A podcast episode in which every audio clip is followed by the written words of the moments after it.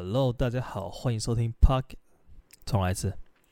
Hello，大家好，欢迎收听我自己的 Podcast 频道 A 哥乱聊，我是 A 哥。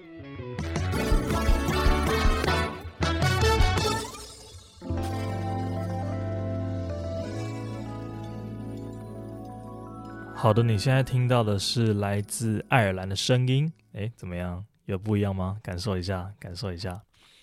好，总而言之呢，今天就是我在爱尔兰录的第一集 podcast，然后再刚好来分享一下我最近的生活，然后刚好今天也是这个十二月三十一号嘛，就先预祝大家这个跨年愉快，新年快乐，好不好？新年快乐，就是圣诞快乐已经过了，但是新年快乐，对不对？就是大家一定会去庆祝一下嘛。也不知道现在大家还有人在去那个跨年场的吗？就不知道从什么时候开始，就是我已经没有再去各种县市办的那种跨年舞台什么的。就是可能某一年开始，你就觉得说，哎，这个卡斯就是都没听过，这个人是谁啊的那种感觉。就反正你就是没有跟上现在那个流行音乐的脚步嘛。然后你认识的人，他们已经大咖到不会来台湾办演唱会的时候，你就觉得说，嗯，去了好像也没什么意义。对，我没有讲谁，但是对，反正就是以前不是都会去参加那个跨年场嘛。我记得我国中国小的时候，然后可能去，因为高雄是在梦时代嘛，一直以来都办在那个广场。然后我们就去那边人挤人啊，然后去那边就是看烟火啊，干嘛的，然后就觉得很兴奋，因为其实你小朋友你也没有去过什么太多的呃声色场所，讲这样好像有点奇怪，但是小朋友晚上就是很少出门嘛，毕竟那时候在国中。然后我们那个时候就是去看，然后看完之后十二点整的时候就很期待要发那个群发简讯送给你身边的好朋友，就是那个还是一个用手机打简讯的年代。然后你打满那七十个字之后呢，你传出去，然后发给你那个二三十个好朋友，然后那个时候还会讯号不好，因为整个人整个广场你都在发简讯那种感觉，然后就觉得哇，好有参与感哦，就是这就是跨年的感觉吗？从某一某一年开始，不知道从什么时候开始，它就它就不见了，就是这个东西就淡出我的生活，我就再也没有去跨年。我记得近近可能近五年哦，就是之前有疫情影响嘛，所以那三年算进去的话，可能近五年来我的跨年都超爆无聊的，到底在干嘛？就是以前还会烤肉啊，然后去朋友家吃东西干嘛的，然后接下来好像就。在家里玩电动，或者是看看电视，然后就去睡觉了。可能十二点半哦，倒数完电视看完之后就去睡觉了这种感觉。某一年是跨完年之后去露营，然后某一年真的是就是在家无所事事，可能某两三年都是这个样子。对，然后今年就是终于让我等到一个比较不一样的，就是今年我人在国外嘛，所以这这也是我第一次会在不是台湾的地方跨年。然后我自己是蛮期待，因为我们今天才刚去采买一些食物，但其实在这边的跨年。呃，他就是我原本很期待了，原本很期待说在这边可以看到一个很不一样的跨年，但是就据我在这边的朋友所述呢，这边的跨年可能就是非常非常小规模的一个烟火，然后这样子放完就没了。然后好像听说是比台湾还无聊，然后完全不值得去的一个地方，所以说我们就不打算去。然后我们应该会在呃我们自己家里面煮火锅，然后几个朋友这样子一起喝喝东西、吃吃东西，然后聊个天干嘛的，反正就是有点那种华人小圈圈在取暖的感觉。但我觉得其实这其实也蛮不错的，因为你就是跨年有事做嘛，然后也不会像以前一样就可能待在里面打游戏啊，然后就是稍微可悲一下，然后就 就去睡觉了这样子。对，反正就是呃蛮期待。其实最近蛮忙的，因为我来的时候是十二月，那你也知道十二月其实就是整个这个欧美国家他们的准备要放假的日子，因为遇到圣诞节嘛，遇到跨年嘛，反正他们就是节庆氛围非常浓厚。在十二月初的时候，可能就会开始有很多很多的一些圣诞促销啊，然后圣诞市集啊活动等等等等。对，反正我来的时候就是可以刚好体会到最忙碌的欧洲生活。然后我来的时候当然也没闲着，反正我到的时候的第一天呢，先稍微安顿一下之后呢，就是去。呃，采买一些必备的东西，因为我带的东西很少，我带来的衣服啊，或者是那些生活必需品都很少，因为公斤数有限制嘛，所以说到了第一天就是去先去采购一波，然后其实也蛮累的，因为搭了超级久的飞机，然后呢，第二天我就被我朋友拖去，就是他。安排了一个行程，要去一个南边的城市，然后开车大概三个多小时，然后那个地方真的是就完全不同的一个地方。因为我现在在在的地方是爱尔兰的首都，那虽然说它是首都，就是人比较多，但其实也没有多到哪里去，因为整个爱尔兰的人口好像就四百万人而已，所以他们其实就是一个地很大，然后人口很少的地方，就是每一个地方它看起来都像小镇的感觉。然后我们去到那个南边的城市，它是一个更小的小镇，就它真的是市中心的地方，可能就。两三个街区，然后你逛完市中心可能只需要十分钟、十五分钟，然后你一个不小心就会走去一个人烟稀少的地方，就全部都是那种小房子那种感觉。对，反正我们就去那边的圣诞市集，那个地方叫高威。然后那边的圣诞市集呢，其实就是一个非常非常规模非常小的一个呃园区，它大概就像是一个公园上面，然后摆几个摊位这样子，然后你整个逛完，它就是大概呃两个动线吧，就是左公园的左边这样走走走走过去之后，绕到公园的右边，然后这样绕回来，呃，然后旁边可能放了一些。那个那那边有摩天轮啊，然后一些什么旋转木马，反正就是那种游乐园设施。但是其实整个氛围我觉得是蛮浓厚的，就是因为你知道大家参与感很高，毕竟这是欧洲很重要的节日嘛。然后大家就是会有些人有装扮啊，然后有些人就是看起来就和乐融融的这样子，然后在那边参与那些活动，然后吃东西啊，然后喝酒啊，干嘛的。路上人蛮多，很热闹。但是你说它规模很大，就是也没有，它就是算是一个比较温馨的一个场合。然后大家就是在那边过节这样子，对。然后这个就是我第一个人生第一个在欧洲参与到的这个。呃，圣诞市集的现场，然后我朋友跟我讲说，呃，其实你也不用太沮丧，因为只有爱尔兰是长这副德行，就其他地方的圣诞市集真完全是不同档次，就是超级无敌爆肝大，然后超级无敌呃，像是进入到另外一个世界那种感觉。他说他推荐我伦敦的，或者是推荐我德国的，就是都还不错这样子。对，就是但是我第一次抵达了之后，我们也没有太多时间去规划，就是又马上出国，这样对我来说太累，所以我就在本地先过完第一次的圣诞节。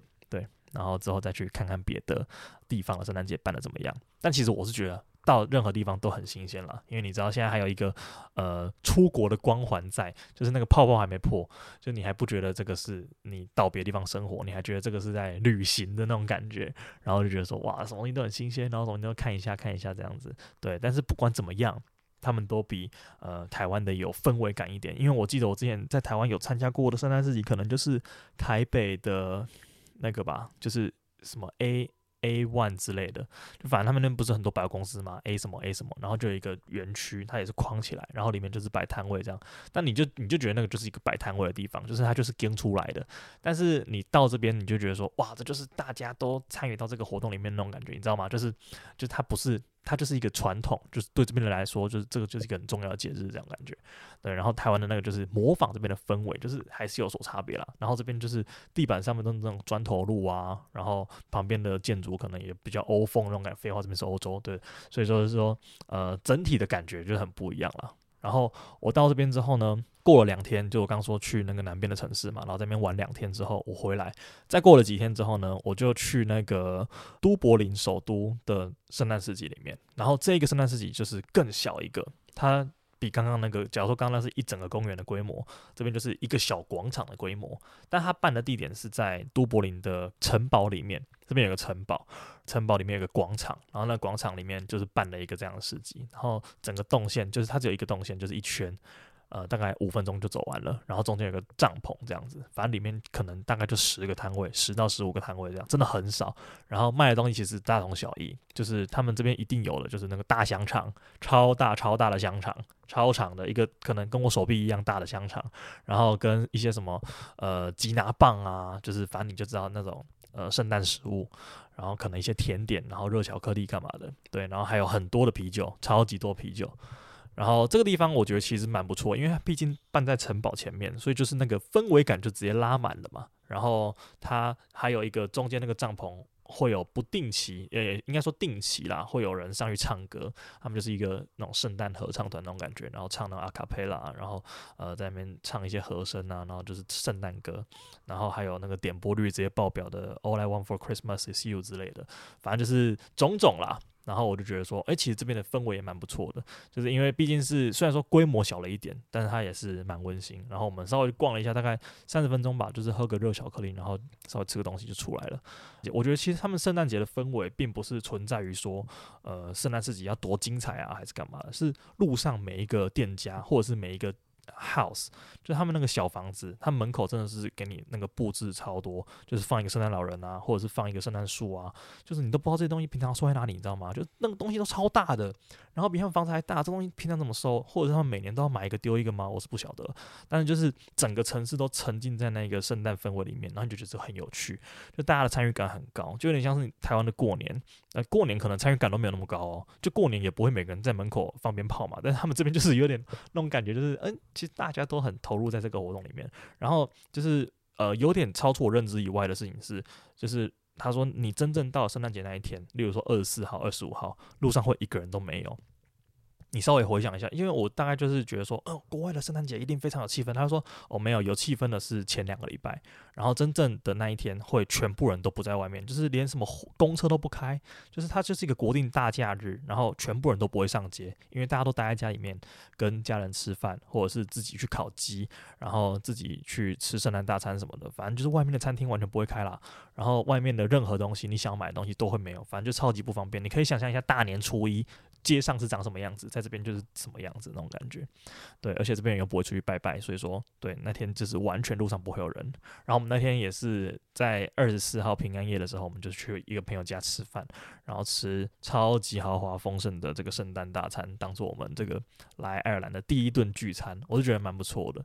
对，然后这个月。就是目前为止到现在是两个礼拜嘛，然后这两个礼拜一直聚餐，一直聚餐，一直聚餐。因为我刚刚说圣诞节，圣诞节过后之后，我同一个朋友就是那一个 host，他同一个月生日，然后他又聚餐。然后又聚餐，然后接下来再过两天，那个要跨年了，然后我们又要聚餐，所以这个月就是疯狂的准备东西，疯狂的准备食材，然后疯狂的聚餐，疯狂的吃这样。所以目前为止我都还没有感受到什么来欧洲有一种快要饿死的感觉，因为目前为止都吃的超级无敌饱。其实在这边。呃，外食真的超级贵，因为我他们随便一个餐厅，或者是随便一个路边的那种卖卖那种什么墨西哥卷啊，什么卖披萨、意大利面什么的，一餐至少都十二三欧元，然后以上。反正你吃一顿，你进去那个餐厅出来，你就是要花个二十块，二十块欧元左右啦。二十块可能就是很便宜、很普通的餐厅。我那天去麦当劳，我第一次去麦当劳，已经是来欧洲两个礼拜以后了。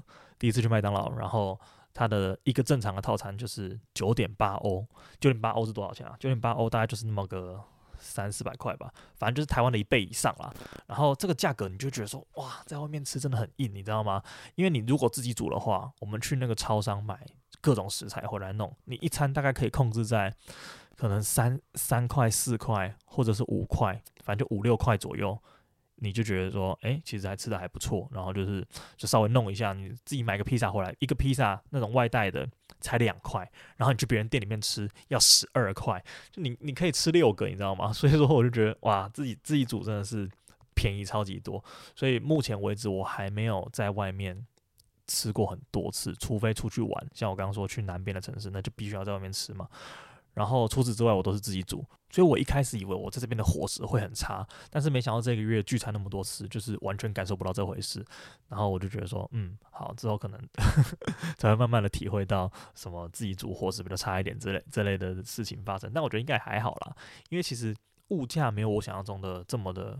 高涨，你知道吗？这么的夸张。就我在来欧洲之前，我都觉得说，嗯，这边跟英国的物价如果相仿的话，会不会东西很贵，然后完全都买不起什么的？但其实便宜的东西很多，诶，就是你去他们的超市卖场，那种饼干什么的都超级便宜的。尤其这边的品客是叫品客吗？对，它的那个一罐，我不知道台湾卖多少，我记得台湾可能一罐都七八十、八九十吧。台币，然后这边就是 好像换算下来就是五六十，就是超便宜的，便宜到不行。所以我那个时候就是买了两罐回来吃，还没吃完，好爽哦。然后这边的牛奶也很便宜，这边牛奶一公升，一公升牛奶一点零三、一点零七欧之类的，反正就是三十几块、四十四十几块吧，四十几块台币，我觉得好爽哦。就是牛奶好像不用钱的，就难怪他们人都长那么高，因为他们牛奶喝的比水还严重，你知道吗？就他们如果要买瓶装水，他们不如买牛奶，就是比较便宜啊。虽然说这边的水是可以直接打开水龙头直接喝，但是我觉得他们应该就是也不在意花多花一块钱去买一瓶牛奶吧。如果是我的话，我就天天喝，好爽。然后还有他们的肉也蛮便宜的，肉就是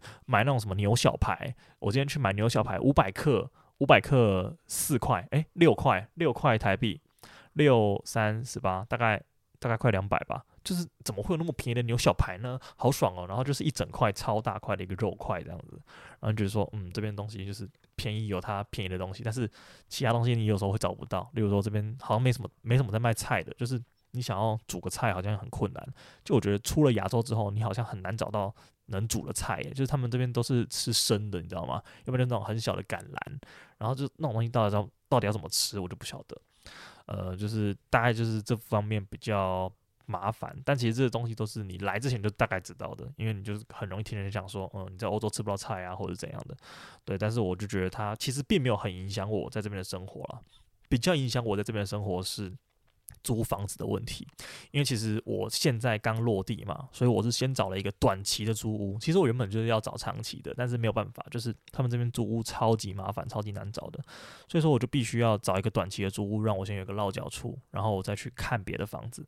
然后我这个租屋就是我现在住的这个地方呢，直到一月十号，也就是说一月十号我要么就是滚蛋，要么就是真的找到一个房子，然后继续住这样子。然后我当然是不希望发生前面那件事情嘛，所以我最近就是一直积极的在看房子。然后他们看房子呢，有一个网站，就有点类似我们台湾的那种五九一租屋网这样子，反正就是房东跟你对，或者是一些租屋公司跟你对。然后他们租屋公司要的东西就很严格，就是他要你的护照啊，然后他要你的工作证明，这个最麻烦了。我才刚落地一个礼拜，我哪里来的工作证明呢？你知道吗？就算我找到工作了，他们也要申请那些文件什么的，可能至少都要一两周才可以发给你。就是你在这个时候，你根本就不可能生出一个工作证明给他，但他就是要看你的工作薪资收入，然后还有你过去的一些薪资证明、你的存款证明什么的。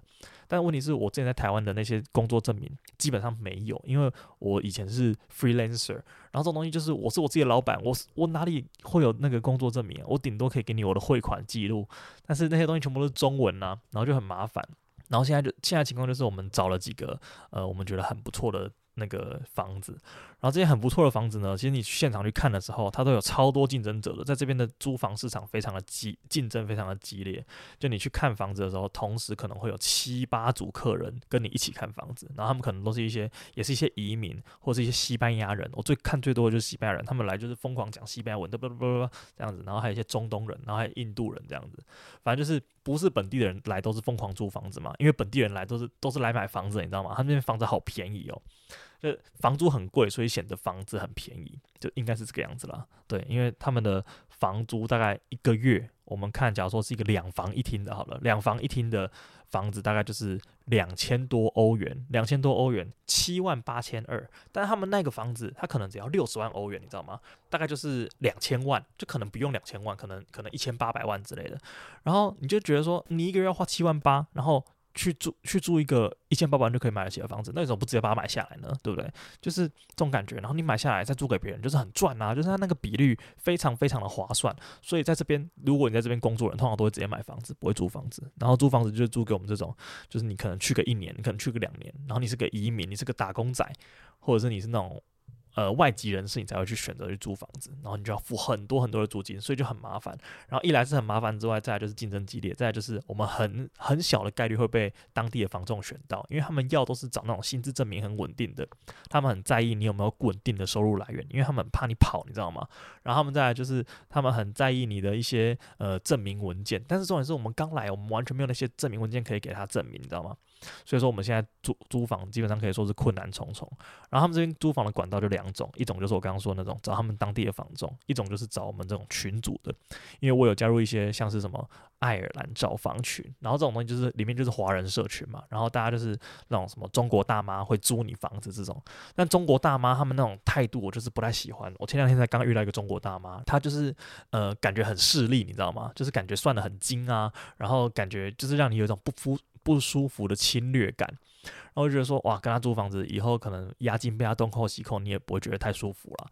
然后他们那种就是把格局原本三房的呃原本两房的格局硬把你隔成三房，就是他就要多多多租你一间呐，然后你的客厅就少一半这样子。就觉得说哇，为什么我要住的这么这么辛苦？你知道吗？就是我好歹也是来打工度假的，就是他还有个度假的元素在里面呢。然后我住的像贫民窟，那我干嘛去住呢？而且重点是他也没有比较便宜，你知道吗？所以说我就。蛮不喜欢这种东西，但是最后啦，我估计最后就是因为一月十号只剩下十一天左右了，我估计最后可能也是得要臣服于这个中国大妈的手下了。但是那也是没办法的事情，我觉得这其实就是很碰运气，就希望我在这十天内，好不好？这就是我第一个新年新希望了，希望我一月之后可以找到一个非常非常友善的房东，然后让我在接下来这一年可以住得爽一点，然后不要太贵，然后房间不要太旧。不要太 不要太冷，好，要求好多，反正就这样。然后租房子就是最近遇到一个超级大的一个挑战，希望我今年可以赶快克服。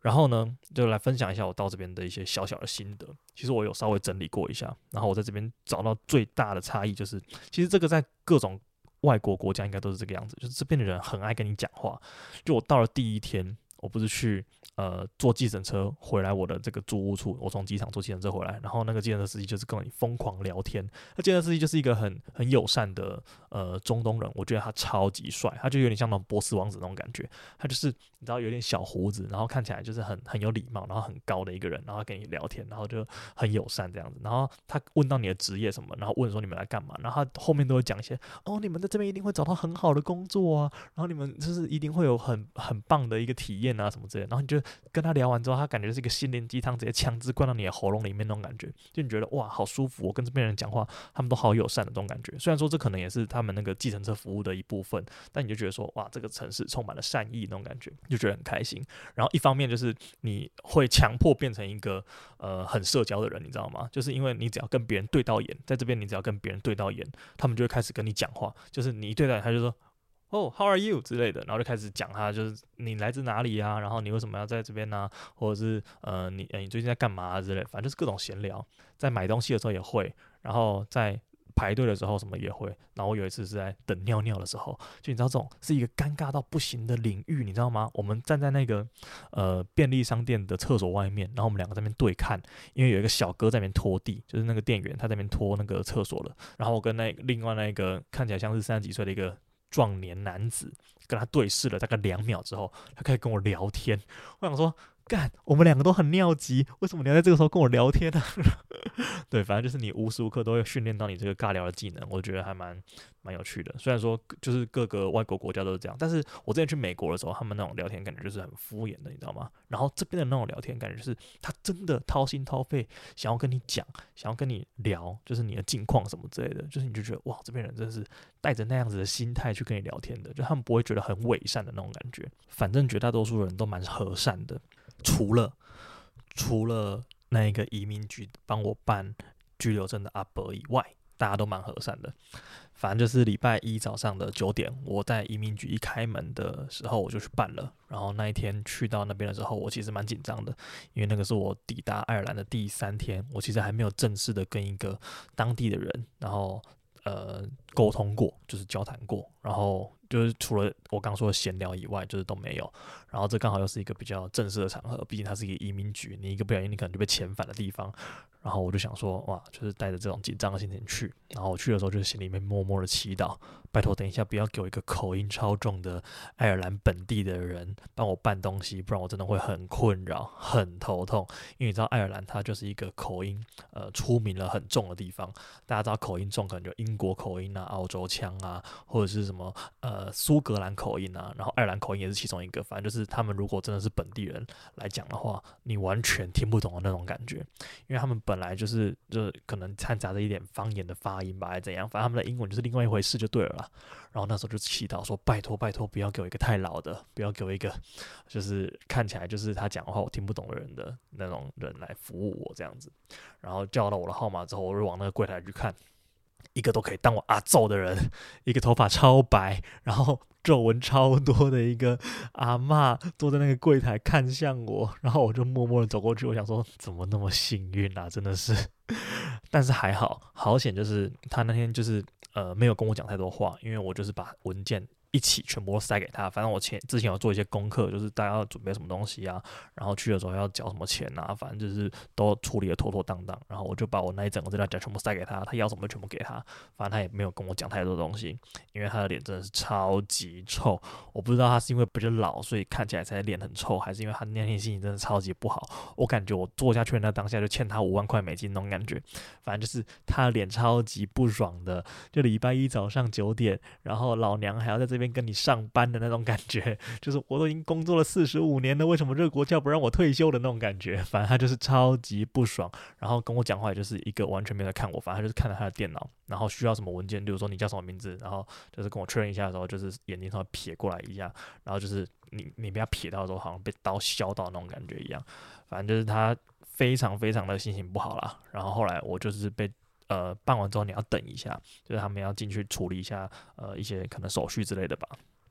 然后你要去盖手印，然后盖完手印之后，你要回来找他拿签证，然后找他拿你的护照这样子。然后事情就发生在，呃，我去盖完手印之后，因为盖手印的那个房间里面那个人超级和善的，就是我刚刚讲到那种，呃。人很好的爱尔兰人，反正就是跟你稍微聊天一下，看你有点紧张，个稍微跟你说，哎，你来这边干嘛啊，什么之类的，反正就跟你讲一些有的没的。然后后来就是说，嗯，你等下回去找，就是。柜台十三，他那时候跟我讲柜台十三，然后我那时候就是说，哦，柜台十三，可是我刚在柜台十二，然后我也没有想太多，反正他叫我去十三，我就去十三，我以为那个是把你的护照拿回来是要去不同的地方，但殊不知，就是他其实是要，他的意思是要叫我回去找我原本过来的那个阿伯。你知道吗？就是我原本在十二柜台，然后我就回去找十二柜台这样子。就是他没有跟我讲说，哦，你回去找他，他就说你等下去找柜台十三。然后我就说，哦，好，柜台十三，柜台十三。然后他说，但他现在不在位置上，你可能要就是稍微等一下，因为他有时候就是会去别的地方忙。然后你等，反正你就在那个附近坐好。然后他回来的时候，他叫你，你就可以过去这样。我说，哦，好。然后我就去柜台十三等。就柜台十三真的就是一个人都没有嘛。然后我想说，这个地方真的是会有人吗？因为我看那个号码就是都不会安排到这个窗口。然后我就坐在那边，反正他刚跟我讲说他人不在位置上，然后我就理所当然的把他误认为就是真的柜台十三会有一个服务的人，然后要还你护照这样子。然后我就在那边坐了大概十分钟，然后坐了大概十分钟之后，我就听到我名字被广播，然后他就说请到柜台十二，然后说干完蛋了，完蛋了，刚刚那个脸超臭的人，他一定会问我说为什么你没有在柜台十二等，你要在柜台，然后我就去跟他解释了一番，我就一到那个位置之后，然后他就把我的护照甩在那个呃小窗口那边，然后他就甩给我，然后他就开始问说。你他妈刚在哪？就是他大概是这种语气，当然他没有说你他妈了，他就是说，就是就是说你刚在哪里这样子。然后那个就是整个脸都超级无敌臭，就超级无敌凶的。然后，然后他就说。你就应该要回到你刚刚所在的柜台，然后什么的，你浪费大家多少时间，怎样怎样。然后我就说，哦，对不起，因为刚刚那个人叫我到柜台十三，我以为柜台十三要是另外一个府，房我就跟他解释，然后他就说，没有，你就是要回来到这边怎样的。他说，你就是要坐在一个我看得到的地方，因为他那个地方你知道吗？他就是后面有一个呃小小的，因为类似屏风的东西，把那个每一个柜台挡住，就你其实不会直接看到那个柜台里面的人，你除非走到他那个。小小的缝，就是你要进去那个座位的那个缝，你才可以看到里面在办事的人。所以他的视野他是看不到座位区的，就是你一定要坐在他看得到座位区的那个小小的角落，就是等他才可以。然后我就是柜台，我就是在柜台十三前面等嘛。但他的柜台十二是完全看不到柜台十三前面的任何情形的。然后我跟他说，我刚就在这边，然后说你应该要在这边 这样。反正我也懒跟他讲那么多，然后我后来就走了，我就拿了我的护照我就走，因为反正护照拿到，然后东西也办好了。但就是哦，他大概就是我在呃爱尔兰遇到最不友善的一个人，就是他是一个公务人员，早上九点，礼拜一，千万不要惹怒这种人。然后他工作了大概四十五年，所以你千万不要惹怒这种人。总而言之呢，就是目前为止体验下来都还蛮好的啦，就是不管是食物啊，或者是一些呃生活上的呃。就是交通也好什么的，我是觉得不会到很不方便。呃，毕竟我现在在靠近市中心一点地方，但是如果去别的地方的话，可能就会，但是还没有体验到，也不知道。然后再就是租房子，然后再就是，呃，可能找工作吧。我觉得接下来应该最困难的就是找工作，因为工作感觉就是也要挑一下。就是我听说这边有也有一些。例如说，你帮亚洲老板工作，就千万不要帮亚洲老板工作，因为他们压榨你。我相信大家都是因为很了解这种事情，所以才要逃离亚洲的。所以到这边好像就是你要找一个嗯比较友善的爱尔兰人当你的雇主，你可能生活会比较好过一点。对，除此之外呢，对这两周大概就这个样子了。然后我就不免俗的来许一下我们这个新年新希望好了，毕竟接下来是一月一号嘛。然后二零二四年呢，反正首先我就来许个。希望我们这个 podcast 好不好？我们这个 A 哥乱聊的这个成绩，可以在明年达到翻倍。就是我觉得这应该是呃蛮切实际的一个想象啦，然后就希望可以达成。然后再来第二个愿望呢，就是希望在二零二四年结束之前，可以就是明确的知道我接下来要干嘛。因为你知道，其实你过来就是一个 gap year，然后这个这一年就是有点像是整顿你自己的思绪。我当初也是这样想的啦，就是我今年可能就是看要转换跑道，或者是要以后要搞什么东西。然后再看看，然后今年就是来开阔一下自己眼界。其实我觉得真的差超多了。就你在台湾的时候，你接触到的刺激很少。就我身边可能生活圈很固定。然后工作也很固定，所以说你接触到的人啊，或者是事情啊，就很固定。然后我觉得有时候在一个很固定的呃生活圈太久的时候，你会有点，就是你知道太舒适了，就所谓舒适圈嘛。所以说今年这样子的一个跳脱呢，不知道会有什么改善，希望可以起一点化学反应，然后让我有更多的想法，然后甚至说呃改行啊，或者是干嘛的，就以后要做一些什么事情，就希望我在今年可以找到我自己的答案，好不好？这算是帮我自己许的。然后第三个愿望，我暂时没有想到。就我也不想要太随意的就把它给许掉，但是呢，就先保留一下，然后也顺便祝福大家。然后我们最后就不免俗的来进行一下我们这个美食推荐的环节好了。今天的这个美食推荐呢，其实我要推荐的一间是咖啡厅，然后这个咖啡厅也是在高雄的咖啡厅，它叫路人咖啡。它其实有好几个分店，其实我之前我忘记有没有讲过嘞，应该没有讲过，因为我刚回去翻了一下，我没有看到这间咖啡厅的 title 出现在我任何一集的片尾。但是呢，这间咖啡厅真的是我喝过，呃，我觉得很不错的一间咖啡厅。然后它的它的，其我不是一个很懂喝咖啡的人，但它里面的选择真的非常多。它有一个叫做招牌。拿铁，路人拿铁还是招牌拿铁，有点忘记了。反正它就是有加一点酒精在里面的。我相信很多朋友应该喜欢这种拿铁。然后其他其他的一般的拿铁也很好吃，呃，很好喝。然后我去的时候都必点它柠檬塔，它柠檬塔真的好赞哦。应该是因为我很喜欢喝吃柠檬塔的关系，但是我觉得它柠檬塔真的好赞，对，所以就推荐给大家。路人就是那个路人的路人，然后咖啡就是咖啡的咖啡。好，所以这就是以上的 A 哥乱聊了。然后接希望我们在二零二四年可以更常见面一点。然后我们就下次再见喽，新年快乐，拜拜。